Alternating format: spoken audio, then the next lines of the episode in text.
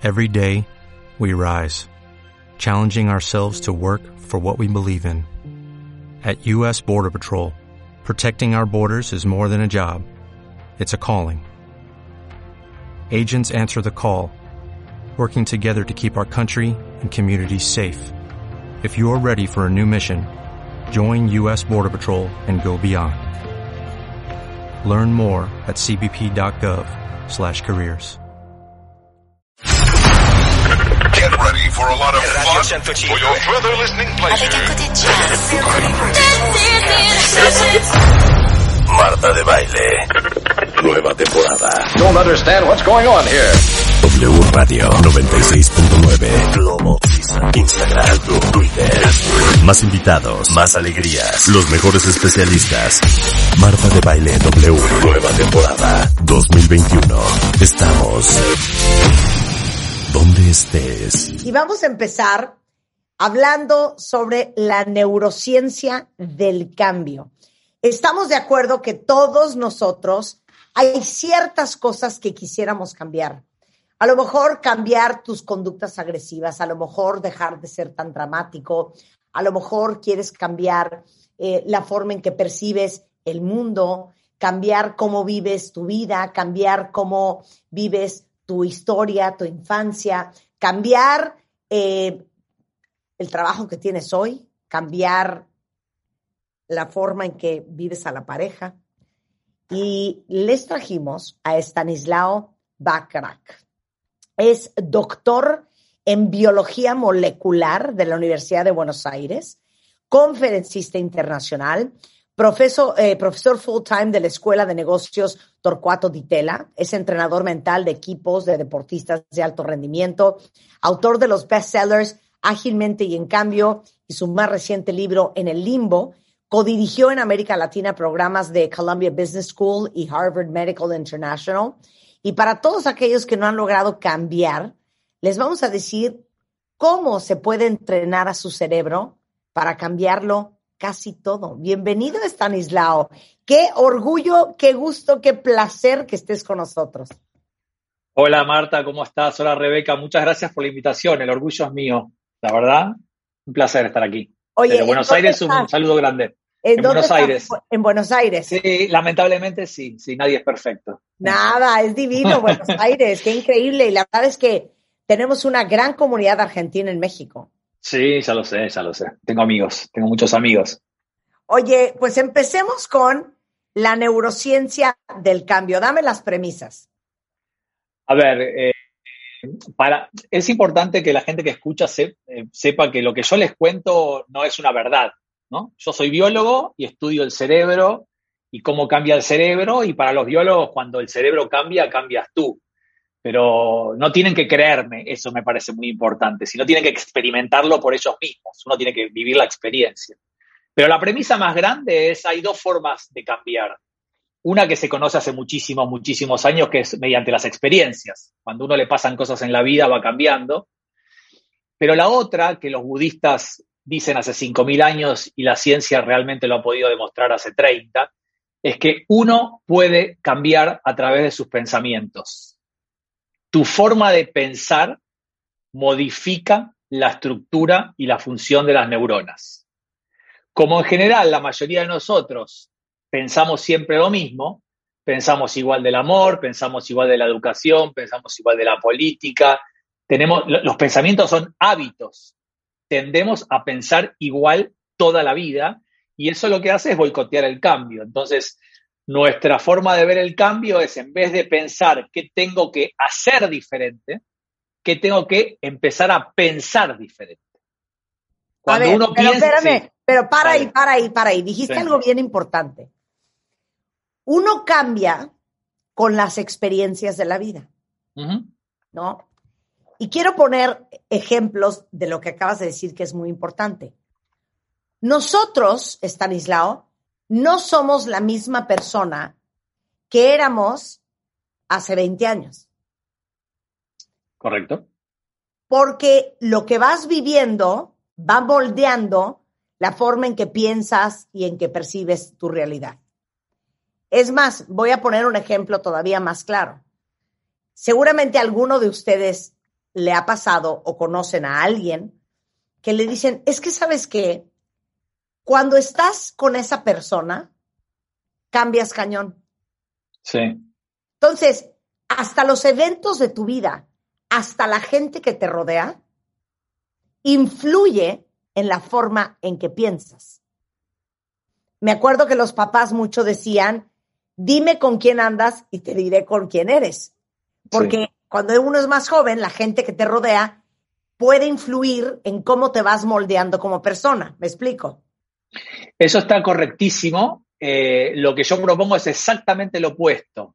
Es decir, muchas veces no tienes ningún tipo de control, a veces sí, pero muchas no, de tu contexto, dónde has nacido, quiénes son tus padres, cómo es tu jefe, en qué, en qué empresa estás trabajando. O sea, hay un montón de cosas que, como bien dices tú, te ayudan a cambiar, para bien o para mal. Acá lo que yo estoy dando de el poder a la gente es, hay una sola cosa que yo puedo controlar en cualquier momento de mi vida, a cualquier edad. ¿Cómo pienso? Lo que pasa es que nadie nos enseña a pensar como pensamos. Y cuando uno piensa algo, siente algo. Por ejemplo, si tú ahora estamos charlando. Y tú me miras con una cara que yo digo, uy, Marta se enojó. Entonces, mientras miro tu cara, yo digo, uy, me parece que esta nota no está saliendo bien. Me va a querer cortar rápido. Cuando yo pienso eso, me empiezo a sentir un poco ansioso y me, me pongo nervioso. Entonces, si yo me pongo nervioso, me empiezo a comportar mal me apuro, me trabo, no sé qué decir. ¿Se entiende? Entonces, ¿cómo un pensamiento que originó mi cabeza termina haciéndome comportar de una manera diferente? Esa es la clave. Claro. Pensar distinto para sentirse diferente, para hacerlo diferente para que te vaya mejor. Claro. Pero dime una cosa. Eh, neurofisiológicamente, mm. ustedes, los biólogos moleculares y los expertos en el tema, se han dado cuenta cómo opera el cerebro con un pensamiento o con otro? Sí, exactamente. Sí, los pensamientos modifican la estructura y la función de las neuronas. El solo pensar de una... Le doy algunos ejemplos divertidos. Ponen a una persona a decir mil veces la palabra no. No, no, no, no, no. Y mientras va diciendo no, le van sacando sangre lo que cambia la química de la sangre solo por decir que no. Se empieza a fabricar un montón de hormonas estresantes.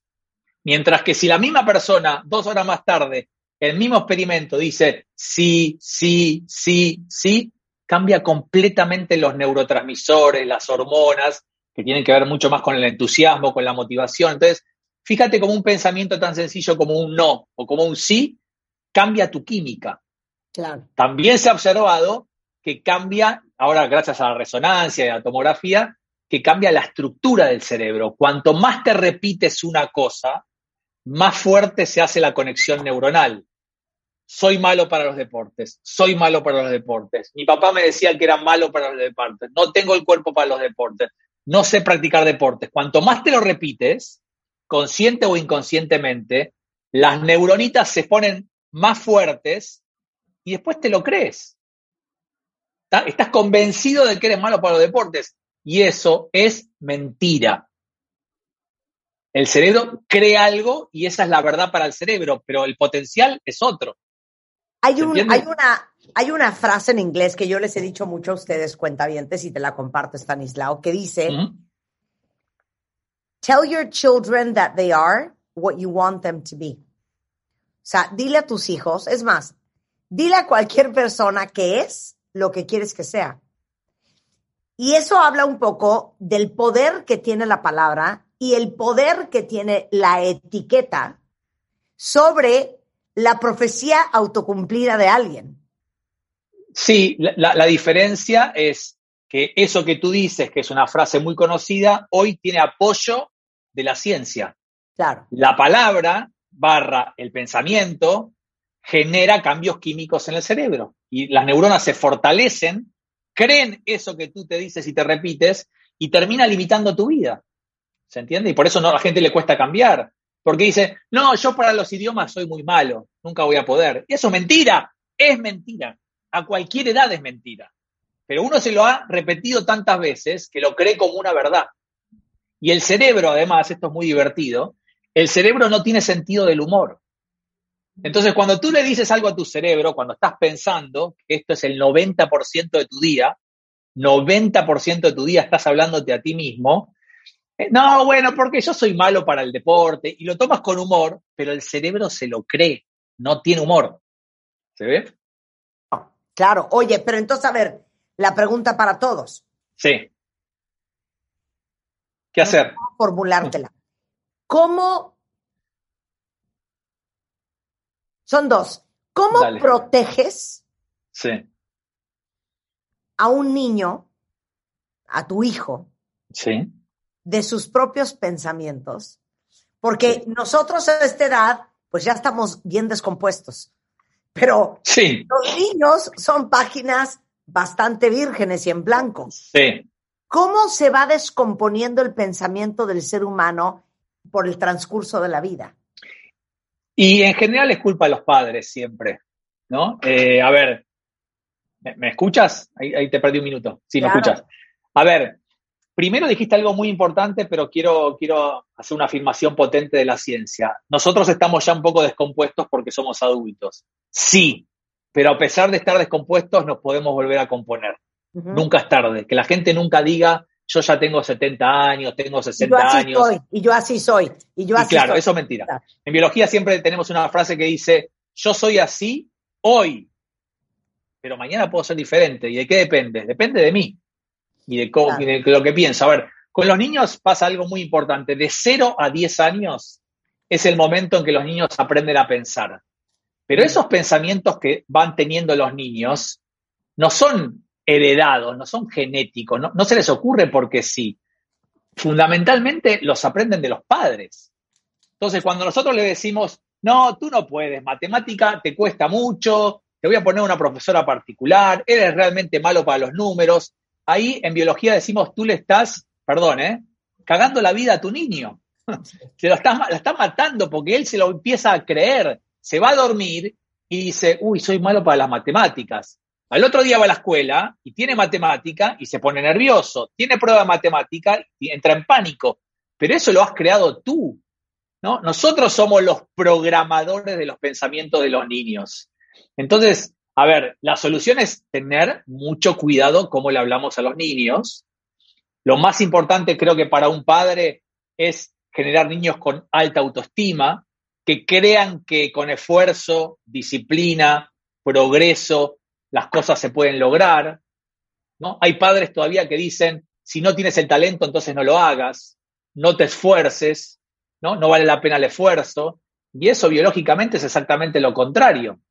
Entonces creo que la palabra más importante para ser los mejores padres posibles es el tema de la, de la autoestima, ¿no? Que el niño crea que puede, le va a costar más que a otro, vas a necesitar mucho entrenamiento, tienes que practicar, es normal que te duela, es normal que te pongas triste, es normal que te frustres, o sea, tampoco poner a las emociones como algo que está mal, ¿no? Cuando uno se esfuerza, duele, y eso es normal. Claro. Ok. ¿Por qué nos cuesta tanto cambiar? La forma en que estamos. Sí, a ver, el cerebro, desde la mirada biológica, el cerebro se dedicó cientos de miles de años a una sola cosa, ahorrar energía. Porque si un Homo sapiens en África hace 200.000 años no ahorraba energía y aparecía un leopardo, no tenía la fuerza para salir corriendo, para luchar o para escaparse. Entonces el cerebro, la forma que tiene de ahorrar energía es creando eh, automatismos, hábitos, todo trata de automatizar, todo trata de repetir. Pienso lo mismo, siento lo mismo, hago lo mismo, y eso es exactamente el anticambio. Cuando pienso siempre igual y hago siempre igual, ¿no? Es como que el cerebro quedó hace 100.000 años, entre comillas, trabado. Tengo que ahorrar energía, tengo que ahorrar energía. ¿Qué hago? Repito, repito, repito. Y hace 100.000 años era fantástico, pero hoy es ridículo, porque hoy no hace falta repetir la vida. Hoy uno puede innovar, tomar riesgos, probar cosas distintas, pensar distinto. Entonces, el gran boicoteador del cambio es tu propio cerebro, que está armado y estructurado para no cambiar. ¿Se entiende? La idea es decirle al cerebro, mira, no estamos en África, ya pasaron, no hay tantos leopardos, ¿no? Ahora está el coronavirus, pero no hay tantos leopardos. Ahora hay que, uno puede, no hace falta ahorrar energía, porque cambiar es gasto de energía, cambiar es riesgo, cambiar es incertidumbre. Entonces, el mismo cerebro es el que no quiere cambiar. Por eso con los pensamientos es proponerle a tu... Es como si fuesen dos personajes. Che, cerebro, probemos diferente. Hace 20 años que hacemos lo mismo y seguimos con malestar. Hace 10 años que discutimos de las mismas cosas. Claro, tengo razón, pero soy un infeliz. Hace 5 años que le hablo de la misma manera a mi jefe y nunca obtengo nada diferente. Entonces, en vez de echarle la culpa a los demás que no podemos cambiar, es hacerte cargo de tus propios pensamientos y ver cómo lo puedo pensar distinto para hacerlo distinto. O sea, digamos que naturalmente el, cerebro, para ahorrar energía, le es más fácil que cuando pensaste algo la primera vez, fija ese pensamiento y ahora sí que se empiezan a volver páginas escritas de cómo pienso en esto, cómo reacciono con aquello, cuál es mi conducta cuando me sucede esto. Y eso ya está escrito en el cerebro y para el cerebro naturalmente es más cómodo seguir pensando lo mismo que pensar diferente. Ok, quería cotejar que había yo entendido.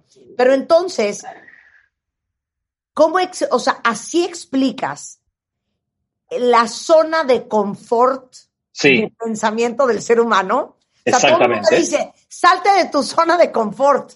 Sí, tal cual. Eso que dices tú es porque el cerebro no tiene ningún interés en tu felicidad. Al cerebro no le importa que seas feliz. No le importa tu bienestar. Al cerebro lo único que le importa es que estés vivo. Y si tú repites, repites, repites, repites, repites, y estás vivo, cumplió con su función. Al que le tiene que interesar tu felicidad es a ti misma. Bueno, ¿qué puedo hacer diferente? Esa zona de confort, que está muy de moda, esto que dices tú de saltar de la zona de confort, salir de la zona de confort, yo en eso soy bastante especial. Para mí, Estanislao, no biólogo, Estanislao, vale mucho la pena asomarte a la zona de confort o correrte un poco, salir y ver qué sucede. Pero no es necesario hacerlo para todos. Hay gente que vive en su zona de confort y es feliz, tiene bienestar, toma buenas decisiones y se terminó. No hay que imponerle a los demás lo que tú crees que es bueno para ti. Lo que la biología sí dice es salir de la zona de confort, es excitante, es misterioso, es increíble, te descubres a ti mismo o a ti misma, pero duele, porque hay veces que descubres cosas que no te gustan de ti. Claro, claro. y duele. Eh, les, les pregunté a todos que me digan qué han querido cambiar que no han podido. Y ahorita vamos a hablar de tips para facilitar el cambio. Pero te, te, leo un poco, Stanislao, lo que dice la Dale, dale, Marta. Yo quisiera no desbordarme cuando me enojo. Sí. Esa es una. Eh, dice, yo quisiera cambiar y poder levantarme y hacer ejercicio. Sí. Eh, yo quisiera cambiar y dejar de ser indisciplinada. Mm. Yo quisiera terminar con mi adicción al alcohol. Sí. Yo quisiera no tener corazón de pollo hasta con la gente que me ha hecho mal. Mm. Jorge dice, yo quisiera cambiar mi actitud ante el cigarro. Bien, está, buenísimo, muy buenos ejemplos. A ver, acá voy a decir algo quizás lo más importante de toda la charla nuestra de hoy. Yo soy biólogo y no soy terapeuta. Sí. Yo soy biólogo y no soy psiquiatra. Sí. No soy médico. Entonces, hay ciertos cambios que realmente uno tiene que ser humilde, sencillo e inteligente, levantar la mano y pedir ayuda.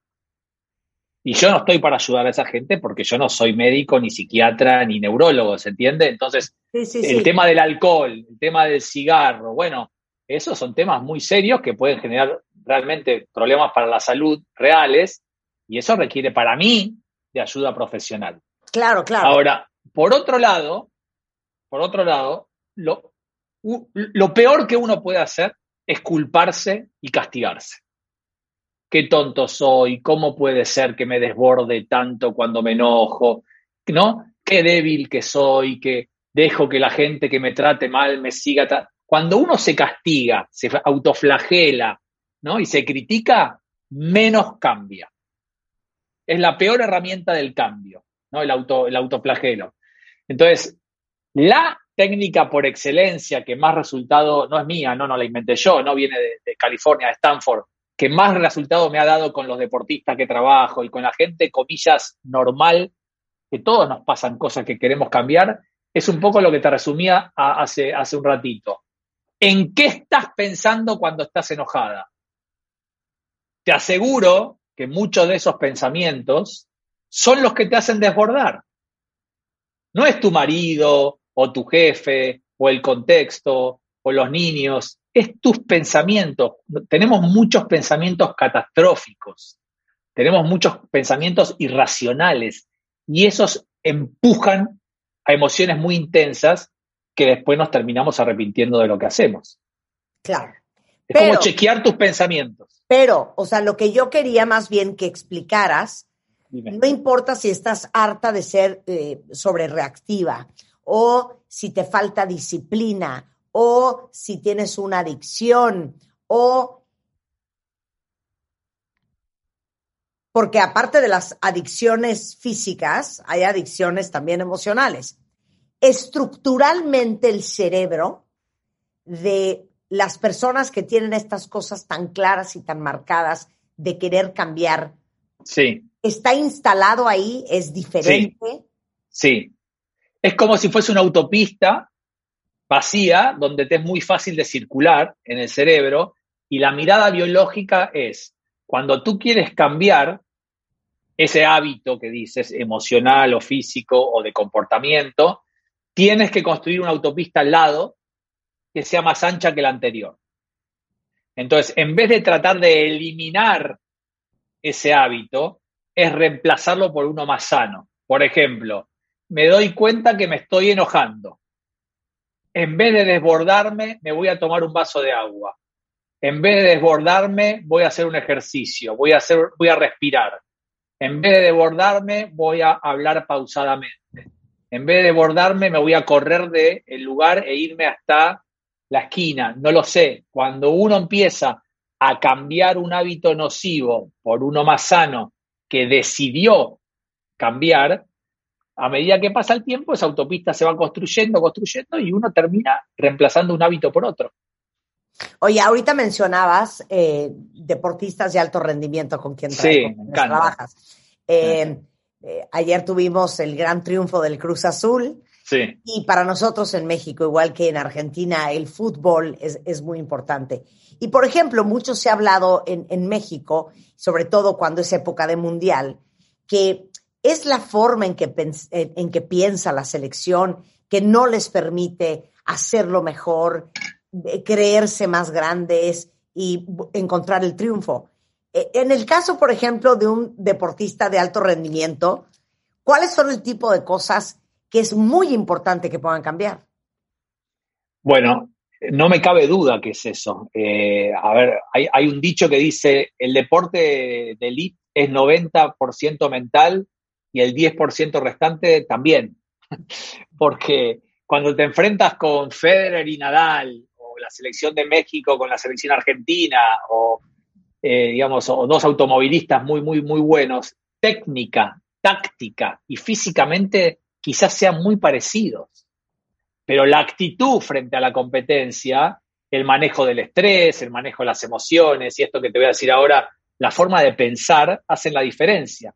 ¿No? A Claro, yo he trabajado mucho en el tenis de elite eh, con, con, chicos, con jugadores y con mujeres también, puesto 20, 25, 30, 40 al ranking mundial. Imagínate, imagínate, por ejemplo, a Rafael Nadal, ahora está jugando Federer.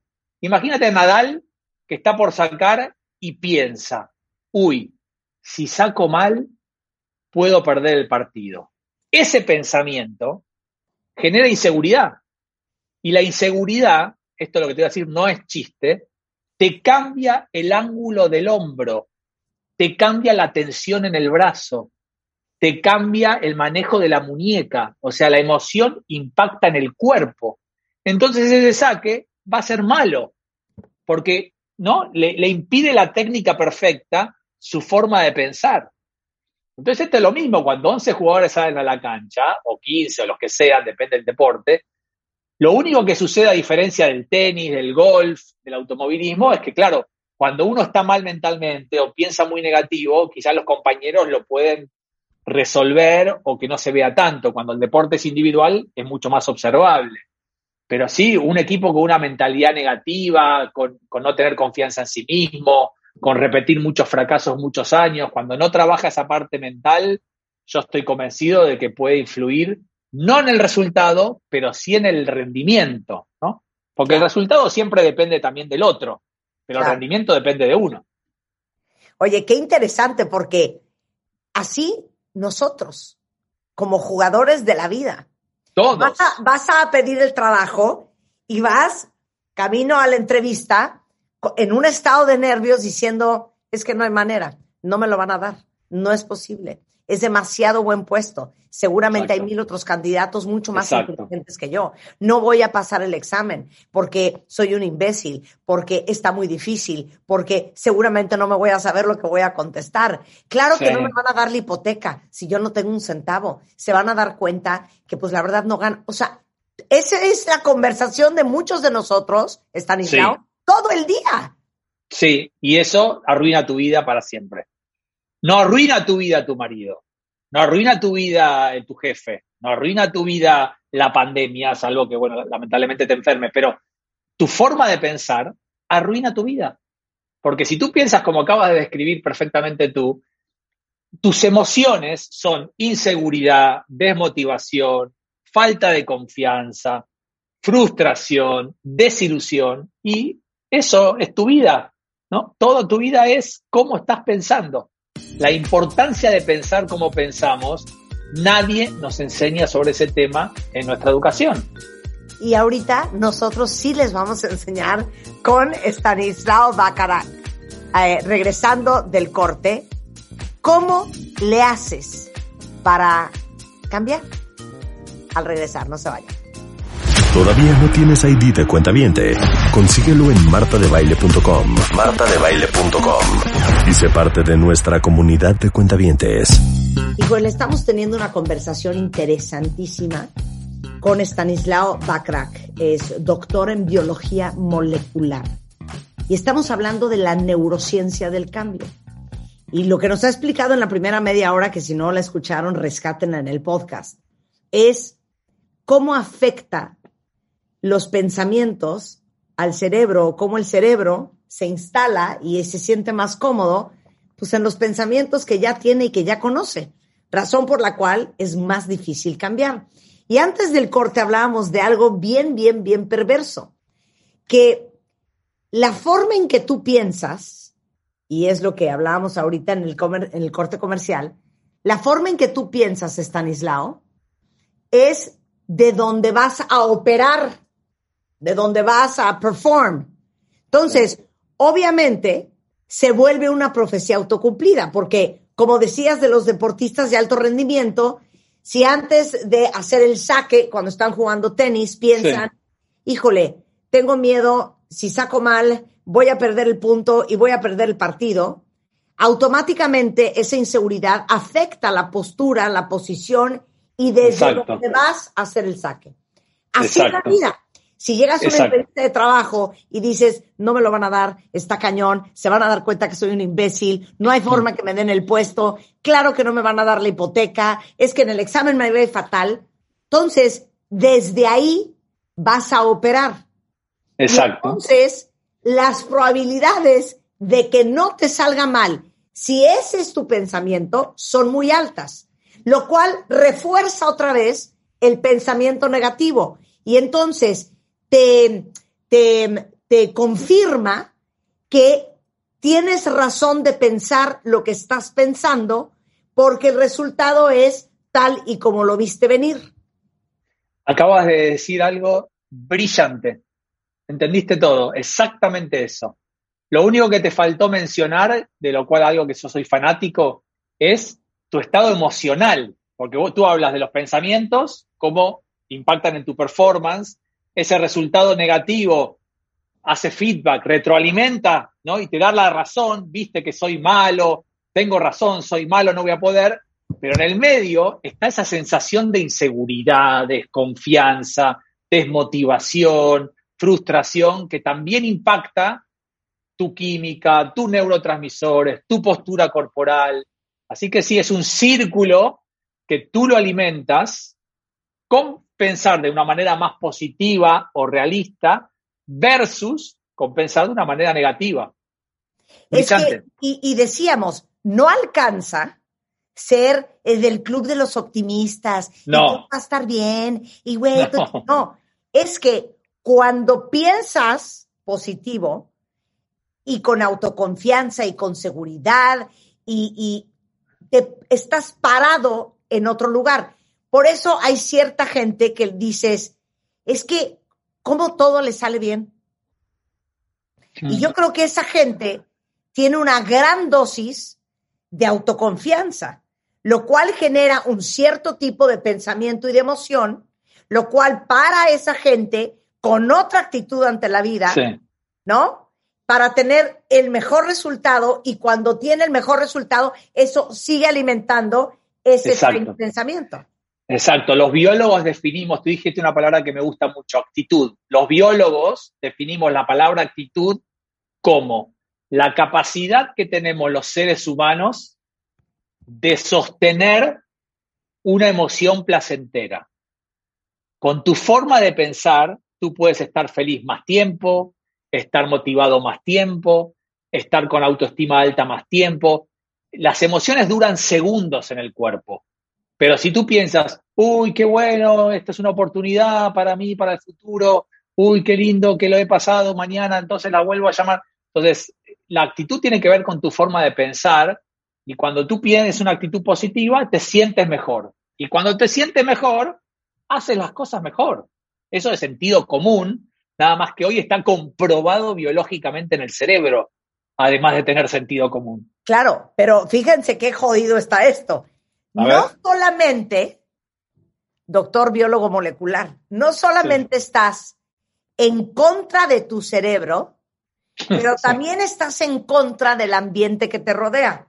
Porque ¿cuántos de ustedes eh, vienen de una familia en donde el colectivo es catastrofista el colectivo es a nosotros no nos va bien, nosotros estamos mal, nosotros somos jodidos, a nosotros no les salen las cosas, nosotros no hacemos dinero. Y tú, como un sore thumb, decides que tú vas a pensar diferente. Y entonces te cae todo el mundo encima recordándote que no te debes de salir de este corralito porque aquí todos estamos mal y todos la pasamos mal. Entonces no te atrevas a creer muy, muy de que tú sí la vas a hacer en la vida. Claro. Ahí tienes que salir del corralito, porque si no tu colectivo ese que llamas te va a arruinar la vida. Ahí sí hay que salir del corralito y de la zona de confort. Eliminar la gente tóxica de tu vida, sacarla, correrla, porque las emociones son contaminantes, son contagiantes, los pensamientos también. Y bueno, y si es tu madre, la verás menos tiempo que de costumbre. Si es tu marido, divórciate. Eh, ¿no? Si es tu mejor amiga, a mí me ha pasado con un mejor amigo, que lo veo menos que antes, lo, lo adoro, pero cuando estoy con él, me siento mal después, por, su, forma tóxica de ver la vida. Y es una muy buena persona de gran corazón, pero tiene una actitud tan negativa que después me quedo una semana mal yo. Entonces, sí, lamentablemente hay que correrse un poco, con politeness, ¿no? Políticamente correcto, y, si no, tu vida está jodida. Claro, y por eso hemos hablado tanto nosotros aquí de eh, los sistemas familiares y sobre todo de las lealtades ocultas y de los contratos escondidos. Porque Lo, lo, lo, lo que precede a lo que acabamos de hablar es que sientes que si haces las cosas y piensas diferente a tu familia, a tu sistema familiar, a tu colectivo, vas a ser excomulgado. Sí. Vas a ser desleal a lo único que conoces y lo más cercano que tienes, por eso es tan perverso. Oye, a ver, eh, tengo aquí cinco cosas que podemos hacer para facilitar el cambio. A ver. Potenciar la mentalidad de crecimiento. Sí, conozco. Potenciar la mentalidad de crecimiento significa, básicamente lo que dijimos, tener una actitud de que siempre puedo ser un poco más inteligente, el esfuerzo para eso es central, el feedback, escuchar lo que la gente sabe sobre mí es una oportunidad para aprender, ¿no? Escuchar para aprender, aunque te critiquen, ¿qué puedo aprender de eso que me están diciendo? Eh, cambiar es posible, lo sé, me lo creo, y el éxito de los demás no debería ser una amenaza, debería ser un modelo a copiar, adaptar, aprender cosas de los otros que les va bien. Eso es la mentalidad de crecimiento. Y dices mucho, no pensar en el pasado y pensar en problemas siempre lleva al pasado. Hay que obligarse a dejar la queja y buscar espacios para pensar en todas las soluciones. O no pensar mm. que el pasado o tu adversidad o tus momentos de adversidad definen la persona que eres y la forma en que piensas. En, realidad, lo que nos sucede es que sentimos que nos define el pasado, pero el pasado es el pasado y hoy podemos definirnos de una manera diferente. Entonces, cada vez que tú en tu, en tu cabeza dices a otro o adentro tuyo la palabra problema, la palabra problema tiene una connotación negativa, ¿no? Y los latinos solemos pasar del problema al drama muy rápido. Y ese drama que puede ser laboral se transforma en un drama de tu vida entera. Entonces, cosas que se han estudiado mucho, vos dijiste hace un, hace un ratito, dijiste algo clave, las palabras son muy importantes, tienen mucha potencia. Entonces, por ejemplo, cosas que he trabajado con deportistas o con empresas. Prohibida la palabra problema. No se puede decir más la palabra problema, se dice desafío. El desafío tiene una connotación más positivo, tiene una connotación más de aprendizaje, de oportunidad hacia el futuro. ¿no? Entonces, a veces cambiando las palabras, cambiando de vuelta siempre la, forma de pensar, te va a ser más sencillo cambiar. Si estás atrapado en el problema, el problema, el problema, el problema, quedas atrapado. Claro. Dices tú, Stanislao, tenemos punto cinco segundos para el cambio. A ver, lo que está estudiado desde que, desde que sucede una situación enfrente tuyo, tu vida, hasta que reaccionas emocionalmente, pasa medio segundo. ¿No? Por ejemplo, eh, me pones cara fea, en medio segundo yo me dio miedo. Tuve medio segundo y me dio miedo. Entonces, lo que hay que empezar a entender es que ese miedo, que puede ser normal, si yo pienso, va a cortar la comunicación, ya ese miedo se convierte en pánico. Entonces, de nuevo, cómo interpretamos las cosas que nos suceden generan estados emocionales muy altos y así nos ponemos reaccionarios, impulsivos, nos enojamos rápido, empujamos, tratamos mal a la gente. Entonces, de nuevo está la importancia en entender cómo venimos interpretando las situaciones de nuestras vidas que nos ponen tan mal. Si cambiamos la forma de interpretar eso, probablemente cambiemos nuestra forma de sentir y si cambiamos la forma de sentir, cambiamos nosotros. Ok, termíname esta frase. Dime. La próxima vez que piensen en algo sí. que no abona a su crecimiento y a su estado positivo, llena el espacio. Deberías encontrar otro pensamiento que reemplace a ese pensamiento. Es decir, be careful, cuidado cuidado con querer eliminar mis pensamientos. Si yo me digo, Marta, no tengo que pensar más esto, Marta, no tengo que pensar más esto, Marta, deja de pensar esto, ¿qué va a pasar? Vas a pensar cada vez más eso.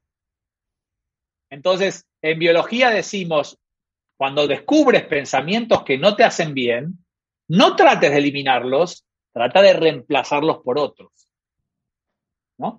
Si yo te digo, Marta, detrás tuyo, ahí donde estás, no pienses que hay un oso polar blanco. No hay, ¿eh? No lo pienses. Es imposible lo único que vas a pensar es que hay un oso polar blanco. Entonces, cuidado con el, el no pensar.